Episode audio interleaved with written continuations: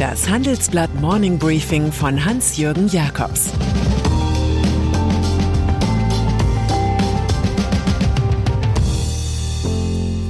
Guten Morgen allerseits. Heute ist Mittwoch, der 13. April 2022. Und das sind unsere Themen.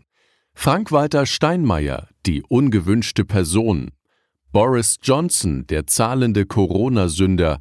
Und Jamie Dimon, der ewige Wall Street Banker. Prominenter Kriegsgefangener. Schon immer gab es gute Gründe, am Erfolg der Istanbuler Friedensgespräche zwischen Russland und der Ukraine zu zweifeln.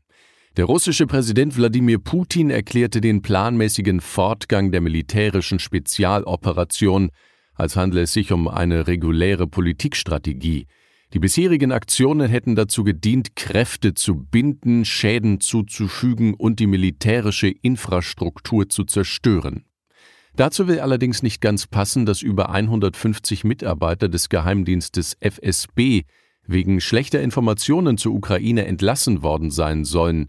Und für Putin dürfte auch schmerzhaft sein, dass sein bester ukrainischer Freund Viktor Medvedchuk auf der Flucht verhaftet wurde. Er wurde online im Militärdress und in Handschellen vorgeführt. Der Politiker soll verdeckt Eigentümer von drei pro-russischen Fernsehkanälen in der Ukraine gewesen sein. Ausgeladen. Im Freund-Feind-Denken, das ein solcher Krieg mit sich bringt, fällt Bundespräsident Frank-Walter Steinmeier für Kiew in die Kategorie Feind. Nun empfängt der ukrainische Präsident Volodymyr Zelensky zwar die Staatsoberhäupter von Polen, Estland, Litauen und Lettland, den deutschen Vertreter aber lud er als nicht gewünscht aus.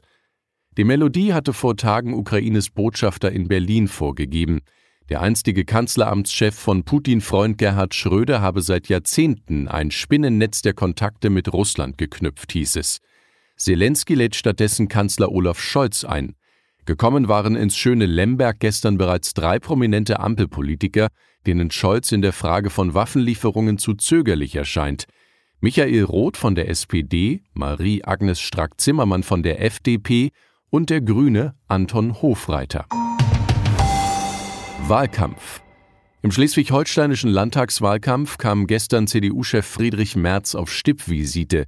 Er besuchte eine Forschungseinrichtung und fuhr dann zu Wahlkampfveranstaltungen in Pinneberg und Norderstedt. Weitere Großeinsätze mit ihm sind nicht geplant. Die Kampagne ist ganz auf seinen Parteifreund Ministerpräsident Daniel Günther ausgelegt. Der liegt in Umfragen weit vorn.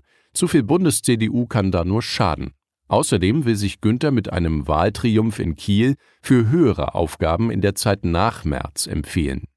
Die nötige Mischung aus Diplomatie und Humor zeigte er am Samstag im Taz-Interview.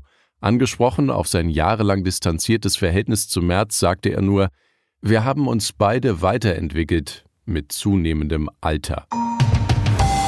Boris Johnson.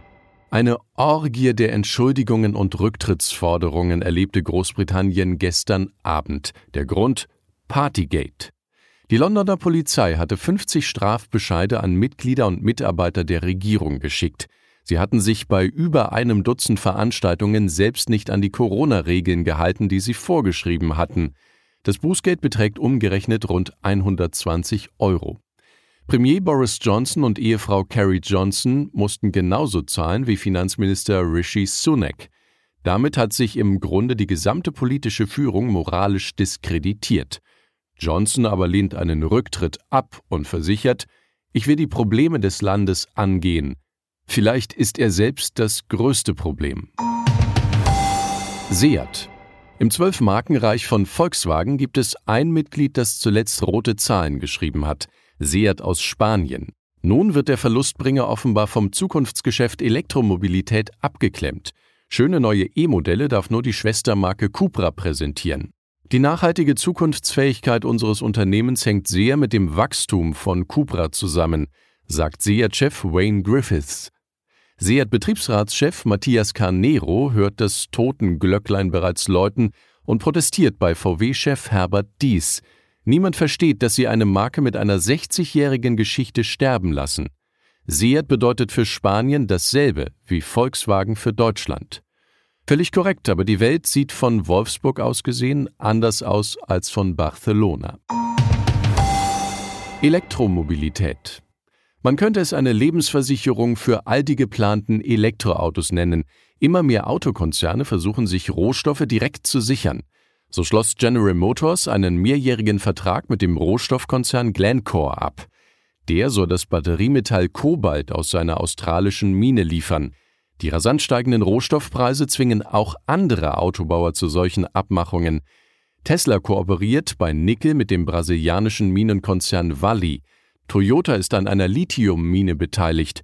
Volkswagen geht mit chinesischen Firmen in die Rohstoffproduktion. In zwei Joint Ventures will man Nickel und Kobalt aus Indonesien organisieren. Kursrutsch. Wie eine Flucht wirkt der Verkauf von jeweils mehr als 5% der Aktien von Deutscher Bank und Commerzbank. Der US-Vermögensverwalter Capital Group.